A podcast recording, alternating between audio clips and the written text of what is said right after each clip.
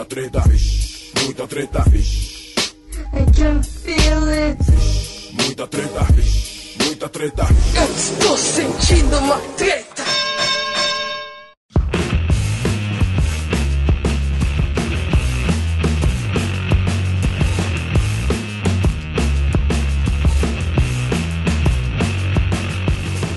Salve, salve moçada, salve, salve rapaziada, meus amados ouvintes do Treta Talks, esse podcast revolucionário, auscultando a revolução aos pouquinhos, desde 4 de julho no ar. Meu nome é Ivo Neumann e nós estamos aqui hoje com um convidado especialíssimo, meu querido George Marques. Olá, Ivo. Olá, ouvinte. Uma boa noite a todos. Como é que você tá, meu querido? Aí em Brasília o clima tá seco para variar ou tá já mais pro tenebroso? Olha, depois de mais uma semana surpreendente, teve um feriado na- no meio da semana, a gente pensava que seria uma semana morta. Da República, hein? Que ironia. Cara, é no feriado da República e a gente acabou de também ser surpreendido com mais um- uma saída do governo Temer, né? O ministro da Cultura acabou de deixar o governo, as informações ainda são muito preliminares, que ele estava insatisfeito com o governo, ou seja, a gente está vivendo um momento na política, Ivo, já de um tempo, que o nome que eu acho que resume é a imprevisibilidade. Cada hora chega uma notícia que vem ou de Curitiba, ou vem aqui mesmo de Brasília pro resto Ou do dos. Estados Unidos. Tem de tudo que é lugar, a gente tá sendo surpreendido a todo momento. É verdade, e é justamente esse o tema do nosso episódio. Como que pode a gente estar aí tendo um 2016 tão cabuloso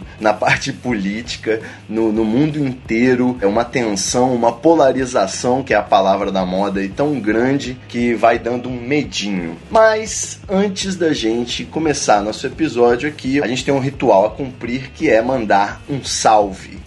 Opa. O salve, ele é esse momento em que a gente dá uma dica marota pro pessoal que tá ouvindo o Treta Talks. E eu, assim, ando gastando tantas minhas dicas que pra espairecer eu vou dar a dica de dois filmes que eu me diverti muito assistindo. Não exatamente que sejam filmes bons, mas eu gosto de ver filmes ruins. Eu tenho uma sociedade aí com a minha namorada. Um beijo, Camille. a gente gosta de ver filme ruim pra justamente fazer reclamações. E esses dois filmes são excelentes de tão ruins. É o Transcendence, A Revolução, um filme disponível aí no Netflix com o Johnny Depp e o Morgan Freeman.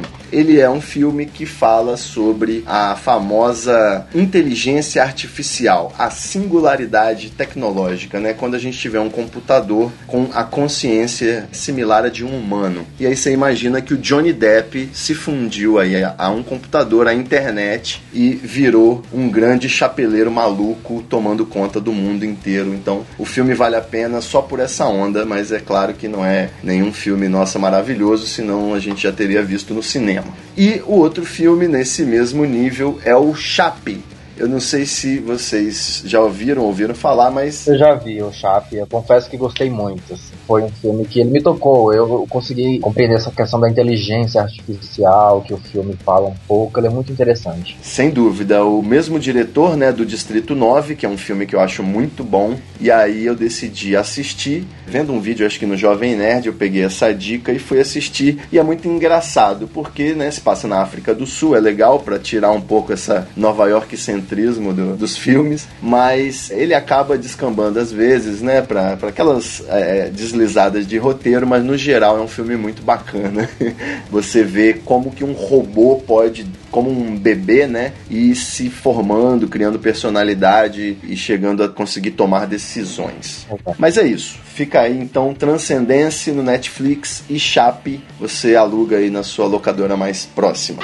Meu querido Jorge Marques, que dica você traz pra gente aí direto do Planalto Central? É, então, como você também deu as duas sugestões de filme, eu quero trazer também umas duas. Primeiro do Doutor Estranho, né? Que é um filme de super-herói americano, baseado até no personagem da Marvel. E ele tá trazendo, assim, de uma forma bem interessante a história do personagem, né? Fala de um, outros mundos, né? Além desse. Ele, enfim, os efeitos especiais são muito bons, ele tá aí na frente nas bilheterias e eu achei muito interessante. Eu vi no final de semana e gostei muito. Muito bom. Já é do segundo salve aí pro Doutor Estranho e agora que eu assisti, eu gostaria de reiterar que é um filme muito bom. O Luigi, quando ele mencionou no episódio sobre Black Mirror, eu não tinha assistido ainda, mas agora fui ver, cara, a minha conclusão é de que a gente finalmente conseguiu fazer efeitos visuais que expliquem essa doideira de você tentar criar, né, esses conceitos dos universos, do tempo. Então ficou muito bem construído na tela, muito bonito. Doutor Estranho, gostei aí do, do, do salve reiterando a dica. O outro é exatamente, como você citou, Black Mirror. Mas o Black Mirror ele entra nessa seara exatamente pelos últimos fatos das últimas 24 horas. As pessoas que observaram, por exemplo, a prisão do ex-governador do Rio, Garotinho, né, que era secretário lá da cidade da própria mulher, a gente vê e consegue projetar exatamente o que alguns dos episódios falam como que nós estamos nos comportando hoje com a tecnologia e o processo que já não existe mais privacidade, a gente viu que tem um, um, vídeo do garotinho que foi aí pelas redes sociais todas, ele num processo exatamente de humilhação pública, né? Sem dúvida. Em nenhum momento, assim, quando a gente entra nessas discussões, a gente fala, ninguém tá defendendo o garotinho. Ele é o White Bear, né? Aquela loucura do episódio da primeira, segunda temporada de Black Mirror. Exato, sabe? É, acredito que todos querem exatamente que se combata a corrupção, que as pessoas que porventura tiverem alguma condenação, elas paguem por isso. Mas a gente está entrando numa seara onde já não há mais privacidade, onde exatamente a humilhação pública pelas redes sociais, ela, ela é quase uma ferramenta de trabalho. Então eu acho que vale dar uma olhada é, em como que as redes sociais vêm fazendo isso e como que a gente vem interagindo com essa tecnologia, porque está todo mundo praticamente inserido na tecnologia, né? Está inserido nas redes sociais. E quem não está, está por onde? se não está, é questão de tempo que vai entrar. Com certeza. Então, eu deixo essa, essa dica muito bom, que eu acho que foi uma das séries que mais me surpreendeu porque ela nos aproxima, né, Ivo? Ela, ela mostra como é que. Ela traz projeções de como que essa tecnologia interfere no comportamento nosso nesse, nesse século agora que a gente está vivendo. Sem dúvida. Eu acabei de fazer um post dizendo que eu tô desde ontem me empenhando justamente em sentir pena, sentir uma certa empatia com o garotinho. Porque é muito preocupante a gente viver num país em que os direitos humanos não são respeitados, o devido processo legal não é respeitado só que eu acabo fazendo uma ponderação, Jorge, que é a seguinte: isso não é nenhuma novidade, né? A gente já teve aí toda a caça às bruxas do PT e nenhum político preso do PSDB até hoje. A gente tem um grande circo armado. E quando nesse circo armado, eventualmente a vítima é um homem branco, rico e poderoso, é óbvio que eu não consigo debochar nem nada disso, porque eu tenho que respeitar o fato de ser um ser humano, né? Principalmente porque hoje em dia, se deixar, nego já vai querer linchar, amarrar no poste e linchar, né? Exato. é isso que é Black Mirror. É isso mesmo. Mas é, eu vou dizer para você que eu ainda não consegui ficar tão comovido. Até porque eu não vi esse linchamento público nas redes sociais, porque eu tive que ficar afastado aí ont desde ontem. Então pode ser por isso. Você tá presenciando já o ódio sendo, né, reverberado aí nessa esse ambiente hostil. É que na verdade, Ivo, o caso do garotinho é apenas mais um, né? Como você falou, existem é, centenas, milhares de garotinhos espalhados pelo Brasil que não são brancos, que não são ricos, que não são ex-governadores, que não se envolveram em corrupção, por exemplo, que veem sua dignidade exposta nas redes sociais e as pessoas não estão nem aí se a pessoa tem família, se tem filho, divulga, inventa mentira. É uma matéria bem interessante que eu vi hoje no, no Globo é, que fizeram uma análise sobre as notícias no Facebook compartilhadas, mais compartilhadas na eleição dos Estados Unidos. E o curioso que identificaram lá foi o que? No começo da campanha houve um grande crescimento de notícias falsas divulgadas sabe? Correto. E de acordo com o que foi chegando perto da votação, foi diminuindo. Mas até pelo fato, assim, das pessoas parece que só querem ler, tipo, a chamada e aquilo é verdade, sabe? Cara, acho que a gente tá vivendo também uma época de muita superficialidade. Parece que só o título é importante e a gente esquece um pouco de aprofundar. E é lá que quando a gente aprofunda, que a gente vê os detalhes, eu acho que vão fazer a diferença, né? E a internet, ela não tem barreira ela tem liberdade. Então é, eu acho que a gente precisa também aproveitar essa pouco, um pouco dessa liberdade um pouco mais positiva, eu acho com menos agressão, sabe? Sem dúvida. Você que já me acompanha aí nas redes sociais, sabe que eu sou twitteiro mesmo, trabalho com política, e as pessoas ficam. Tem dias assim que elas são muito agressivas, sabe? Porque discordam ou que pensam diferente de você. Eu acho que esse é o nosso maior desafio, é fazer que as pessoas é, tenham mais calma, sabe? Aprendam a dialogar um pouco mais. Sem dúvida. Eu acho que entre aquele famoso quando a gente sente vontade de pagar o boleto da internet, que é quando a gente vê algo legal, e o que é muito mais comum, que é quando a gente pensa, gente, para o mundo que eu quero descer, olha esse comentário, olha essa pessoa. Eu acho que entre um e outro a gente vai se equilibrando aí, né? É um longo caminho. A grande reflexão de Black Mirror é justamente essa, né? O que que nós estamos fazendo com tanta tecnologia tecnologia que a gente está tendo aí à disposição e realmente fica evidente, geralmente quando qualquer coisa que envolve política, né, tá na pauta, você vai ter sempre muito ódio, muita hostilidade e irracionalidade né, nos comentários, né, e argumento que é bom pouco. Até por isso mesmo vai ser legal com essa conversa aqui com o George, para poder botar uns pingos nos is aí ou apenas fazer umas ponderações importantes. Vamos fazer aqui rapidamente, bem rapidinho mesmo, Jorge, um aquecimento.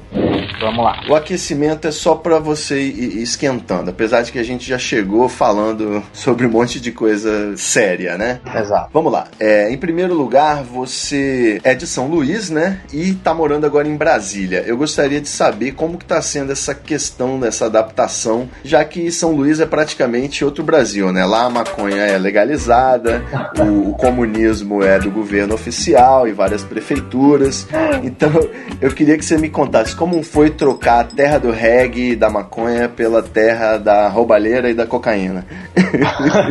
Boa pergunta, Ivo. Olha só, eu já tô aqui, já vai fazer 10 anos, né? Eu cheguei aqui em 2007, sempre tive um interesse muito grande pela política, comecei na política exatamente nas ruas, né? E era nas ruas de São Luís protestando contra, na época, a oligarquia Sarney, que era uma oligarquia que dominava ainda a política do Maranhão. Exatamente, o período imperial do Maranhão, né? Exato, demorou 50 anos para se libertar. Eu pessoalmente não tenho nada contra as pessoas dele, mas o projeto político do para o estado do Maranhão já não estava trazendo resultado quando você vai analisar os índices de, de, desenvolvimento do estado que se refletem numa qualidade de vida, você vê que não tem, sabe? O Maranhão é onde possui as cidades com os piores IDHs do Brasil, sabe? E não havia uma proposta concreta, um projeto tipo, de estado mesmo, de desenvolvimento que o povo daquele estado precisa. Né? E aquilo me, me sempre me incomodou muito a gente, graças a Deus, conseguiu é, fazer uma revolução no Maranhão. Flávio Dino entrou para o governo e está fazendo projetos, por exemplo, que é o Mais IDH. É um projeto voltado exatamente para as 30 maiores cidades com os piores IDHs do estado. Certo, é um programa de emergência, né? Exato, né? Você está fazendo aí quase um programa de reparação de danos. É, redução de danos. É, exato, né? Tá faltando o básico lá. Não tem água, não tem luz. Uma das cidades mais pobres do Brasil fica no Maranhão, que se chama Belágua onde não tem nada, sabe? Você vê assim as fotos na internet, as notícias, não tem IDH, não tem emprego, as pessoas vivem o quê? De Bolsa Família, porque não tem como. O Maranhão ele passou por uma transformação nesses últimos 3, 4 anos. Vim para cá, eu achei que foi um pouco fácil a minha adaptação. Sempre gostei muito de cidades grandes. Brasília, em relação a São Luís, é uma cidade um pouco maior, apesar de também ser capital. E eu consegui, consegui me adaptar bem, estou gostando. Agora quero até trazer minha mãe aqui pro final do ano para ela vir passar o Natal, ou então eu vou ter que ir lá. Como você lida com a, a umidade relativa do ar? Você fez um implante de soro fisiológico? Cara, olha, no começo a gente sofre. sofre porque Brasília não tem umidade nenhuma, né? É tudo muito seco. Agora, assim, no período de outubro até, assim, março, abril, que é a época de chuvas, a gente tá num momento que já tá tudo verdinho, tá bem legal. Tudo verdinho eu gosto, beleza. é bom, né? Vou colar com o pessoal aí do Nativos, do, do Nati Roots, eu conhecia como Nativos, né? Porque eu sou hipster. E vou lá no Lago Paranoá ver esse verdinho que você tá falando. Mas beleza. Recentemente, então, depois de, de, dessa sua experiência com os comunistas, os espiãs infiltrados do Foro de São Paulo, bolivarianos, você saiu aí na lista, no, no estudo de influenciadores políticos do Twitter, saiu em segundo lugar no ranking das arrobas mais influentes quando o assunto é política. Olha aí, atrás apenas do Felipe Moura Brasil. Eu particularmente prefiro Colírio, mas você ficou em segundo lugar e agora está trabalhando no jornal The Intercept Brasil que é aí foi uma das pautas recorrentes durante o golpe, durante o processo de impeachment, que muitos chamam devido aí a, aquela questão da gente estar tá sempre verificando o que a imprensa internacional está falando, né, do Brasil. E agora eu fico na dúvida, você como jornalista, trabalhando com política, você está servindo ao, ao tio Sam? Você é um espião infiltrado aqui no Brasil? O que está acontecendo? Não, não sou nenhum espião, assim, não. Apesar de que eu acho que eu tenho até uma tendência para ser um bom investigador. Eu acho que eu tenho um bom faro, acho que todo jornalista, inclusive, a gente tem que ter um bom faro. É necessário, com certeza. Mas você falando de comunismo, Ivo, eu lembrei do fato importante dessa semana da invasão do Congresso Nacional. Olha aí, general aqui! Exato, de um grupelho lá de 50 pessoas pedindo intervenção e gritando general aqui, general aqui, porque eles só queriam sair se fosse um general lá dentro para tirá-los, eles pediam claramente a volta da ditadura militar, falando que o Brasil estava tomado pelo comunista, que o governo Temer era de comunista, que o Congresso Nacional não fazia o papel de fiscalizar o executivo. Não tinha nenhum juiz de plantão para mandar esse povo direto para o hospital psiquiátrico? Não tinha. Eu não sei onde é que estava a justiça, eu não sei onde é que estava era, era a segurança da Câmara, porque foi algo tudo tão rápido e tão bem planejado que pegou todo mundo de surpresa. Quando eu postei o vídeo, eu só consegui postar assim, pancadaria na Câmara dos Deputados, porque quando a gente piscou já tava tendo uma confusão e era a gente caindo no chão e era um empurra, empurra. A gente perguntava para eles o que estava acontecendo, qual era a pauta, eles só gritavam, general aqui, general, ficou uma coisa muito confusa. Muito doido. Após três horas, que tudo se acalmou, eles foram expulsos, entrou Polícia Federal, enfim, a gente conseguiu, mas não sou um espião estadunidense, não estou a ser de espionagem. Estou, assim, no momento de, de fazer um jornalismo político e a gente tentar fazer uma cobertura de uma contranarrativa. Né? Eu acho que estava faltando. O The Intercept vem chegando aí num processo bem interessante de um outro tipo de jornalismo, sabe? Quem financia o The Intercept aí? Quais são os interesses aí de você, da sua empresa? Só para ver se você consegue responder essa. Boa, bom desafio. Eu gosto é assim, ao vivo. pra essa não me preparei. É, eu tive a curiosidade curiosidade de ir atrás mesmo, assim, para saber, pô, como que nasceu a empresa que eu tô admirando Olha aí. e quero trabalhar. Importante, né? Quem foi o idealizador? E eu vi que foi um cara, por exemplo, que foi um dos fundadores do eBay, que ele acreditou, por exemplo, na época o que o Glenn estava fazendo, né? Certo. Aquele trabalho de investigação, quando ele descobriu aquele programa lá da INSA que estava espionando todo mundo. Foi um escândalo mundial, né? Inclusive. Nossa, foi um escândalo assim que, enfim, a gente teve na época a ex-presidente Dilma. E, eu confesso para você que até hoje eu ainda não consigo falar ex-presidente Dilma. Mas, Com convicção, né? É, assim, é mais por força técnica do hábito do que, assim, por acreditar que é ex-presidente. Mas enfim. Qual seria o termo mais adequado aí, rapidamente? É, presidenta com exercício suspenso indevidamente? Como que a gente faz? Na verdade, por exemplo, quando é o Temer, eu falo vice-presidente que assumiu a presidência. Eu gosto de Michel para estancar aquela sangria. Eu gosto. eu gosto, já falei para os meus editores que a minha forma de citar, por não reconhecê-lo por diversos motivos, é exatamente o vice-presidente que assumiu a presidência. E graças a Deus que no The Intercept a gente tem essa liberdade, porque é exatamente esse jornalismo que vem não para domar e servir aos interesses do patrão, não. Exatamente. Por que não falar um pouco de as coisas como elas são, né? Já pensou que legal? Eu acho que é isso que a gente tá querendo fazer, sabe? Minha matéria já tá no forno, sai segunda-feira. É, a primeira é sempre assim a, a, mais esperada. tava cobrindo aí essas questões. Vou até dar uma palhinha aqui sobre as 10 medidas de combate à corrupção propostas pelo Ministério Público Federal, que teve 2 milhões de assinaturas pelo Brasil inteiro. Muito bem. É, mas tem diversos interesses, tanto do meio jurídico quanto do meio político, em torno dessas matérias. Dei uma cavucada aí, juntei algum A com B, um C com D E eu acho que a gente tá terminando essa matéria e ela vai trazer alguns fatos interessantes para quem não tá muito aí, assim, que não acompanhou todos os detalhes. Muito bom, muito bom. Recomendo aí, a gente vai insistir depois, mas The Intercept Brasil já é um dos veículos nos quais eu me informo e recomendo sempre que as pessoas procurem veículos alternativos, né, para poder ter veículos, digamos assim, com a credibilidade que você sabe que está sendo feito um trabalho sério e você se apoiar nas notícias que são divulgadas ali e não ficar ouvindo só o mainstream, só os portais de sempre, né? Exato. Pra gente fechar aqui, a gente tá falando de política desde o salve, é claro, né? Mas tem um momento sagrado também pra gente fechar o aquecimento, que é a nossa treta súbita. Você vai ter que sair de cima do muro e você vai ter que escolher uma das duas coisas que eu vou falar, ok? Eita, vamos lá. E a treta súbita, a treta épica desse episódio é Gilmar Mendes ou Ricardo Lewandowski? Lewandowski.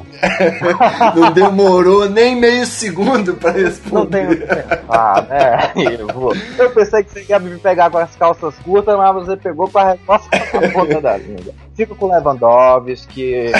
Acho que o, o, ministro Gilmar Mendes, apesar de ser um bom constitucionalista, respeitado no mundo do direito, acho que ele se equivoca em algumas, algumas decisões. Algumas várias, digamos, né? Isso, algumas várias né? Então, entre os dois, eu fico com o ministro Lewandowski. Você diria que esse tipo de bate-boca no STF é uma barbaridade, uma vergonha ou é muito bem-vindo? O que, que você acha? É que, na verdade, quando chega a esse nível, acaba escancarando já um sentimento. Uma tensão, né? Isso, que já vinha acontecendo, né? Você via que as respostas já estavam prontas. O ministro Lewandowski disse lá que, que vergonha o senhor que sempre aparece na mídia, porque isso acarretaria em quebra de decoro, né? Isso já era um sentimento dentro do Supremo Tribunal Federal. O ex-ministro Joaquim Barbosa também já citava esse desprendimento do ministro Gilmar Mendes em estar sempre na mídia e os impactos que isso pode causar. E ao mesmo tempo o ministro Gilmar Mendes rebateu com a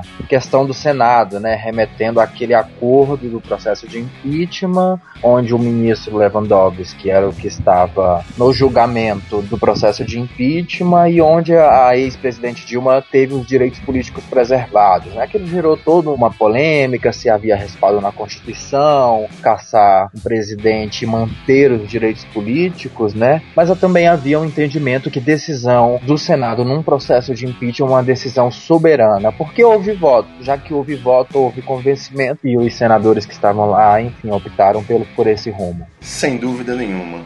Bom, vamos aí deixar os nossos ministros do Supremo esfriarem os ânimos e, e entrarem nos próximos diálogos. Exato. e vão partir para nossa pauta. Vamos lá.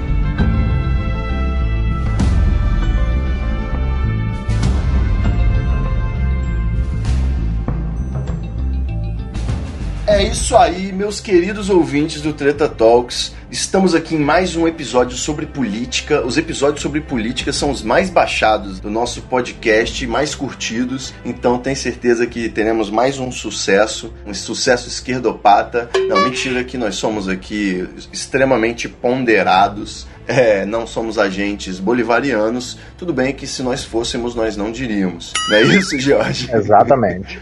Mas é pra gente começar, cara, eu queria te pedir uma ajuda. Vamos lá. Eu tenho uma parte da família que é sindicalizada, diria proletária, né? É, alguns filiados ao PCdoB, o famoso Partido Comunista do Brasil. Mas eu tenho também uma ala da família que é mais empresarial, um pessoal da burguesia carioca, uma, aquela coisa, os emergentes e eles são até alguns filiados ao PSDB, inclusive, né? Então, saí do grupo da família porque não tem condição, mas eu tenho algumas pessoas que eu gosto muito e elas têm dificuldade de enxergar algumas coisas. Pra gente gente sair daquela bolha ideológica e só ouvir as opiniões de quem concorda com a gente, eu sempre busco opiniões diferentes, né? Mas eu não consegui me convencer de que o impeachment não foi golpe. Para mim, foi um golpe. Não sei se eu posso chamar de um golpe de Estado, mas sem dúvida um golpe político, um golpe institucional. Como que você explica para as pessoas mais simples ou com menos informações, né? Como que você explica para essa pessoa que o país dela está atravessando um momento sombrio do ponto de vista até da legalidade, né, da constitucionalidade das coisas? Ivo, era até uma coisa que eu sempre discuto aqui em casa com que eu moro com os amigos aqui em Brasília,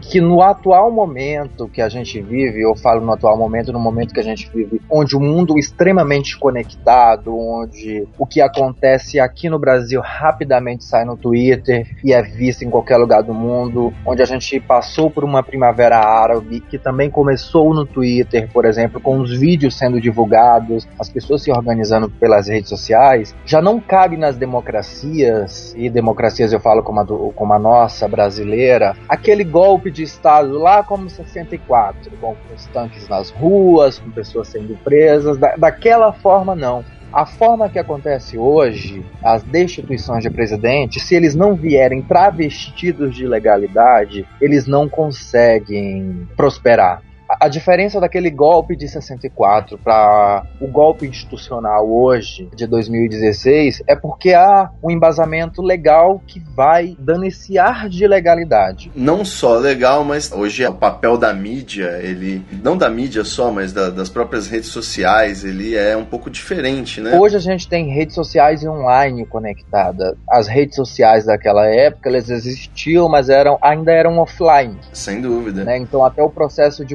mobilização, ele existia, mas era um pouco mais demorado. A gente vê que, por exemplo, o impeachment da ex-presidente Dilma ela se resolveu muito rápido, né? Houve muitas manifestações organizadas pelas redes sociais, o poder econômico investiu muito, distribuiu filé mignon na paulista, né? Quer convite melhor para coxinhada do que distribuir filé mignon na paulista? Grandes micaretas, né? Rolou quase todo mês aí aquele desfile da CBF com infláveis gigantes, o carnaval fora corruptos, quase aquelas passeatas contra a violência, né? Como que você resolve um problema político fazendo um desfile, tirando selfie com a polícia, Exato. sem incomodar ninguém? É meio complicado, né? Foi mais para legitimar tudo que estava sendo dito no, na Rede Globo, não é isso? Exato. A gente viu que houve uma sinergia, eu acho que essa é a palavra que melhor faz a gente compreender entre o judiciário, dando ares de legalidade ao processo de impeachment, uma imprensa favorável e uma economia. A economia não estava muito boa. Ou seja, você juntou esses três fatores e ele traz uma aparentemente um ar de legalidade.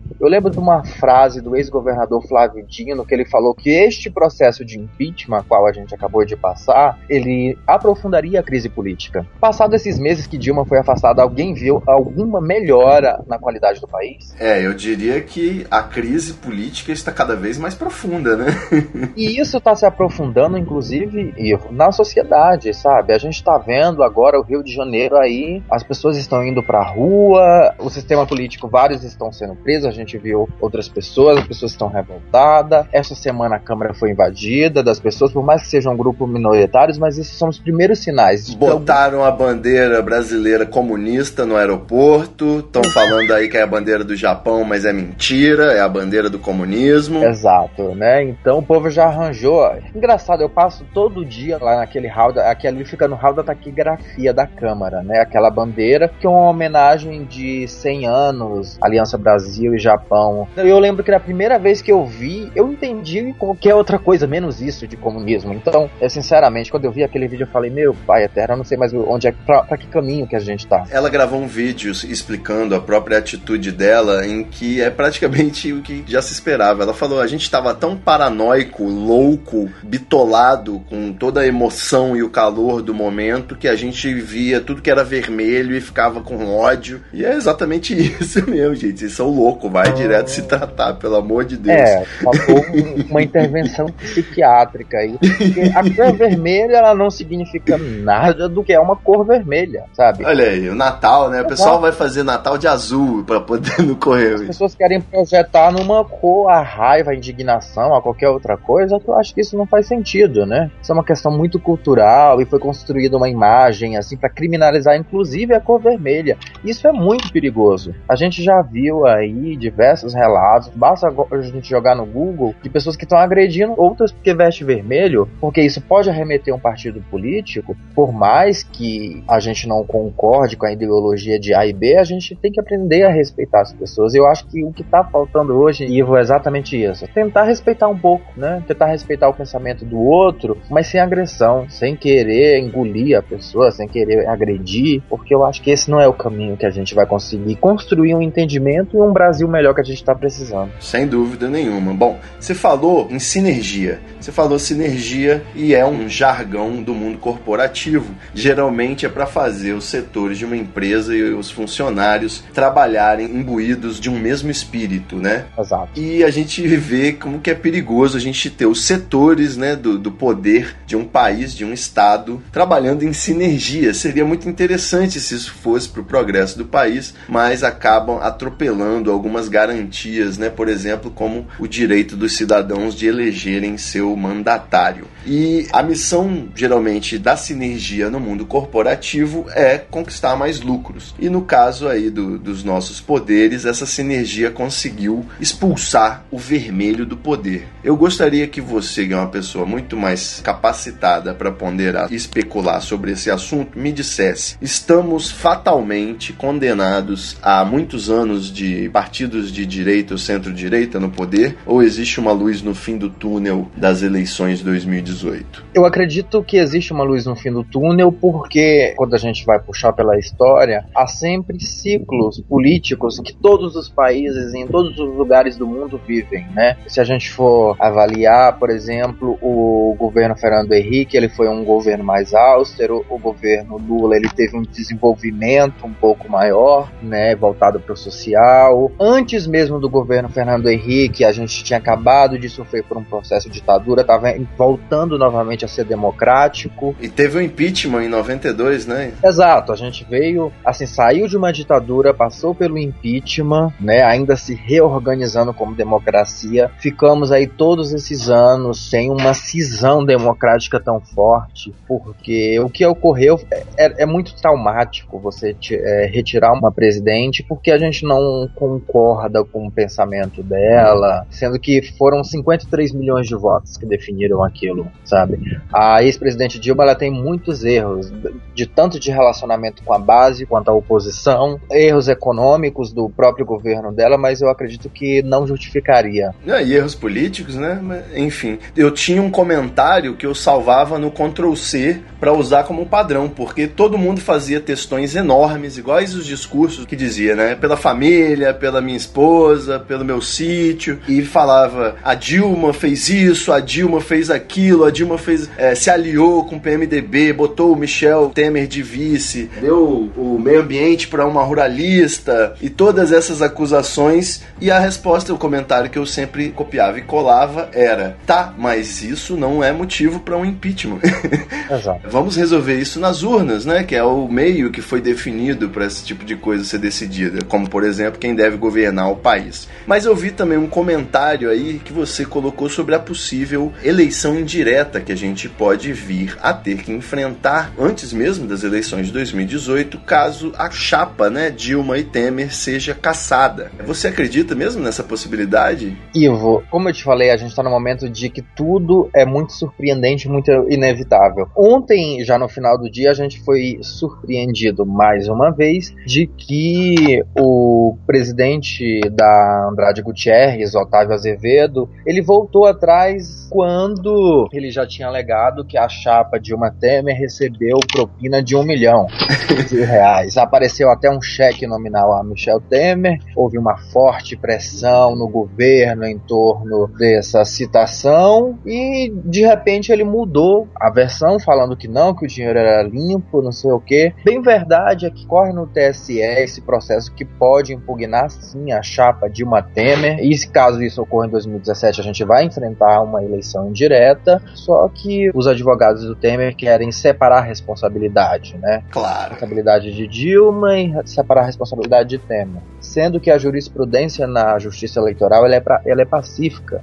de que uma chapa eleita ela é indivisível. A indivisibilidade da chapa é exatamente para preservar o processo democrático. As pessoas esqueceram esse detalhe, né? Não só os juízes aí, como também as pessoas nas redes sociais. Esse argumento de que quem votou na Dilma votou no Temer é o responsável pelo golpe, ele é a famosa culpabilização da vítima, né? Você está culpando o eleitor aí por um golpe. Exato, a gente não pode transferir a, a responsabilidade se a gente tem uma Constituição muito bem clara quanto a isso. Né? Então, há aí essa dúvida como que o TSE vai decidir essa questão. Se o julgamento fosse hoje, a chapa cairia, né? Porque não há maioria no TSE para aprovar, para aceitar essa tese que só é defendida hoje pelo ministro Gilmar Mendes e há uma sinalização possivelmente do ministro Luiz Fux, que não ele não declarou voto, houve uma sinalização, ele deixou isso claro. Então não há maioria no TSE para prosperar essa tese.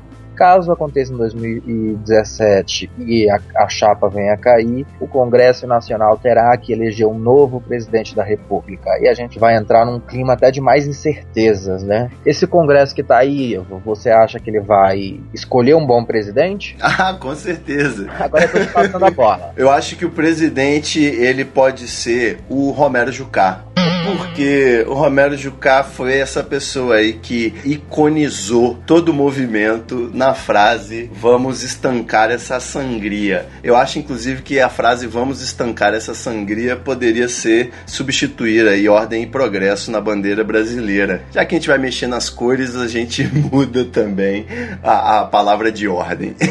Vai combinar com os últimos momentos e acontecimentos, viu? Mas Jorge, Jorge, vamos levantar o astral dessa conversa Vamos lá. Porque senão a galera fica muito deprimida. E tem gente indo pro trabalho, tem gente na academia. Vamos melhorar aqui a nossa. Vamos respirar um pouco de ar puro. Eu gostaria de saber o seguinte: como um repórter, um jornalista progressista que lida com, com pessoas aí conservadoras e progressistas, tem uma visão desse cenário político caótico que você já frisou, que é completamente imprevisível. Então vamos parar de fazer previsões e eu quero a sua opinião. O que que você acha que a gente poderia fazer para poder melhorar a nossa situação? Que, que é o, o cidadão comum, as pessoas podem pensar em ter esperança para viver num país melhor? Você acha que existe alguma chance de se propor reforma política? Você acha que vai depender muito do cenário eleitoral? Você acha que a gente tem que procurar, de repente, cada um adotar um coxinha para si e, e, tentar pegar pela mão? E... Eu, eu sempre tive a opinião de que se os liberais da direita conversassem um pouco melhor com os liberais da esquerda, esquerda, assim, um pouco menos radicais, a gente teria muitos pontos em comum, sabe? Podia sentar todo mundo e definir. Vamos assim, legalizar a maconha primeiro? Vamos. Pronto, já tô feliz, entendeu? Tá. Você tem um palpite aí para quando a gente vai legalizar a maconha e quando a gente vai começar a ter mais esperança no sentido estrutural, ver uma reforma política acontecer no país? Olha, a reforma política, a comissão foi instalada na Câmara mais ou menos umas duas semanas. Um dos cargos cargos mais importantes da comissão que foi escolhida é do deputado Lúcio Vieira Lima. É, ele é do PMDB da Bahia, irmão do Gedo Vieira Lima, que é ministro do governo Temer. Gente boa. Ou seja, a reforma que está vindo aí é uma reforma política que vai favorecer os grandes partidos, que já vão favorecer o establishment, né, que já vai favorecer quem está aí, quem está com o poder na mão. Vai ser tipo a reforma da educação, do ensino médio. Exato. Bem feita. É a mesma coisa que mandar uma reforma da educação por medida provisória, antidemocrática. Mas eu acredito que há uma saída. Há uma saída quando as pessoas começarem a participar mais, sabe? E também consumir exatamente diversas informações. Espera aí, a Folha disse isso, o Globo disse isso, o The Intercept disse isso. O que, que eu acho que é melhor? O que eu acho que vai melhorar o país? Que não vai ser só um favorecido, mas onde eu vou conseguir também atender as outras classes sociais. Esse país está sendo justo com os negros, com o pobre, ele tem oportunidade de emprego. Quem é que está sendo favorecido? Quem é que está investindo, por exemplo, nesse veículo de comunicação para ele ter uma bandeira bandeira totalmente favorável a uma destituição, a um rompimento democrático. Esses são alguns sinais que eu acho que eles mostram mais ou menos um caminho e cada um aí já fica na individualidade de acreditar e escolher para que lado vai. Mas eu tenho certeza que quando a gente monta, Ivo, essas pecinhas do quebra-cabeça, que tudo é um quebra-cabeça, é por isso que a participação é tão importante, porque aí você começa a viver e entender exatamente quem são os principais interessados. Aí você conclui que é o quem? É o poder do capital, é o capital econômico. Sem dúvida. Tem até uma questão do esses veículos, né, os jornais estrangeiros que estão abrindo filiais aqui no Brasil, não sei se juridicamente são filiais, como não só o The Intercept, né, mas existe aí um processo já veículos brasileiros, grandes grupos de comunicação querendo que haja alguma providência jurídica para interromper os trabalhos aí, o El País, o BuzzFeed, talvez também. Eu acho que já está incomodando, é um bom sinal, né? isso, isso já é uma. significa que o mundo está de olho também no que, que a gente está produzindo, né? E a lei da oferta e da procura, né? As pessoas já estavam buscando novas fontes de informação. O The Intercept, o El País, a BBC Brasil, eles vêm apresentando uma outra narrativa que parece que estava esquecida, né? Até o cachorro tá bravo aí, É, até... Latindo pra, pro, pro, pra imprensa golpista brasileira. então, eu acredito assim que tá vindo uma leva boa e a gente tem um potencial para melhorar, para melhorar essa situação. Sem dúvida. É, eu diria que se tá rolando uma polarização muito tensa, ainda é melhor do que se fosse uma pasteurização e todo mundo pensasse igual, né? Significa que pelo menos dois lados estão aparecendo nesse debate. E do antagonismo, já diria aí a dialética, a gente tende a uma evolução do pensamento, não é isso? Exatamente as redes sociais aí, os textões e as pessoas que dão opiniões erradas, pelo menos já estão ensaiando esse movimento de sair do analfabetismo político funcional que é tão prejudicial e eu diria até que 2016 é um reflexo do que a ditadura pode causar no país. Você ter anos de censura e obscuridade, hoje em dia a gente tem esses cidadãos que legitimaram aí um golpe institucional, um golpe político e estão hoje ainda sem saber saber como se comportar nesse governo golpista do nosso vice decorativo que virou presidente.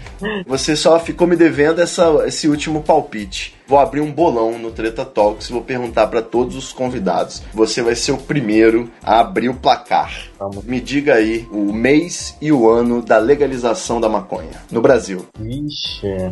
Eu acho que se vir, eu acho que não vem nos, nos dois anos seguintes, porque a gente está no meio de um congresso nacional bem conservador se vier nesses dois anos que vem, em 2017 ou 2018, ele vem como uma resposta do Supremo Tribunal Federal. Assim como o STF se manifestou sobre outras questões polêmicas, como o aborto em caso de anencefalia, a união estável para LGBTs, e logo após, em seguida, o CNJ soltou uma resolução para que os cartórios façam um casamento. Esses avanços, que aí entraria também uma possível legalização da maconha, eu acho que nesses dois anos, 2017 com este congresso, eu acho que não dá. A gente teria que esperar um próximo congresso, um congresso mais disposto a enfrentar o debate a ver que muitas dessas coisas que através de um debate sério a gente consegue arranjar um meio termo. Mas o ministro do STF, Teori, está até hoje sentado em cima das vistas aí, né, do, da questão da descriminalização, então a gente não sabe quando que ele vai decidir soltar o preso, né? Esse é o cara que está na roda e fica prendendo. Totalmente desagradável. A gente sabe também, Ivo, que nesses casos, assim como acontece nos Estados Unidos, há um lobby das empresas de bebida, das empresas de cigarro, que não querem ver ainda a, a maconha legalizada, né? Então a gente vê aí que tem diversas pessoas com diversos interesses, mas e o cidadão? Como é que fica aí nesse, sabe? As pessoas, inclusive, que precisam. É o clássica treta entre táxi, Uber, Netflix e emissoras, WhatsApp e operadoras, né? É fácil, é só você apostar no lado mais tecnológico lógico, mais democrático, que você vai vencer, não é isso? Exatamente. É arroba George Marques no Twitter Isso. e no Facebook. Como que faz pra te seguir? É George, sem o E, Marques. Eu tirei um, um caractere até pra gente aumentar, que a gente sabe que cada caractere é importante. É precioso. Isso, arroba George Marques e no Twitter George Marques, me procurando também, a gente consegue me achar. Ou então lá no link www.facebook barra George Marques também. Aí esse tem o E. Isso, esse tem. Beleza pura. E lá no theintercept.com barra BR, não é isso? É theintercept.com barra Brasil. Barra Brasil, maravilha. Meu querido, muito obrigado por trazer uma luz aí pra gente no meio desse caos. A gente ficar um pouco, não mais tranquilo, né? Mas a gente fica mais sereno quando a gente descobre que não é só a gente que tá nessa agonia, nesse desespero, sem saber o que, que vai acontecer nesse grande agosto chamado 2016, que ainda não acabou, mas já temos Trump presidente para todos os filmes aí de futuro distópicos aplaudirem de pé. e a gente pode ter aí Bolsomito 2018, quem sabe. ou não, ou a gente pode ter grandes esperanças no nosso cenário político, que é essa mensagem do nosso podcast. Pelo menos para as pessoas ficarem mais, mais felizes. Meu querido Jorge, aquele abraço. Um grande abraço, Ivo, e eu que agradeço a oportunidade aí da gente bater esse papo, da próxima vez que você quiser também que a gente faça algum especial sobre algo que estiver rolando no Congresso, pode contar comigo que a gente Vamos conversar. pode ajudar sim, com certeza. Maravilha, meu querido. Então, meus queridos ouvintes, até o próximo episódio. O George pode ter certeza que vai ter que participar de muitos outros aqui. Agora que se abriu esse canal, a conexão direto com Brasília, o Treta Talks vai ter obrigação de te perturbar aí eventualmente. Fiquem à vontade, um abração aí a todos. Valeu! Muita treta, muita treta, I can feel it. muita treta, muita treta. Eu estou sentindo uma treta.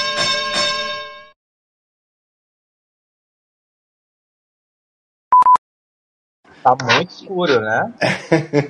Olha só, eu não gravo vídeo não, cara. Ah, é só no áudio, né? Você entrou no, na lista seleta dos convidados que tomam banho, fazem uma chapinha, né, a produção e descobrem que era só a voz.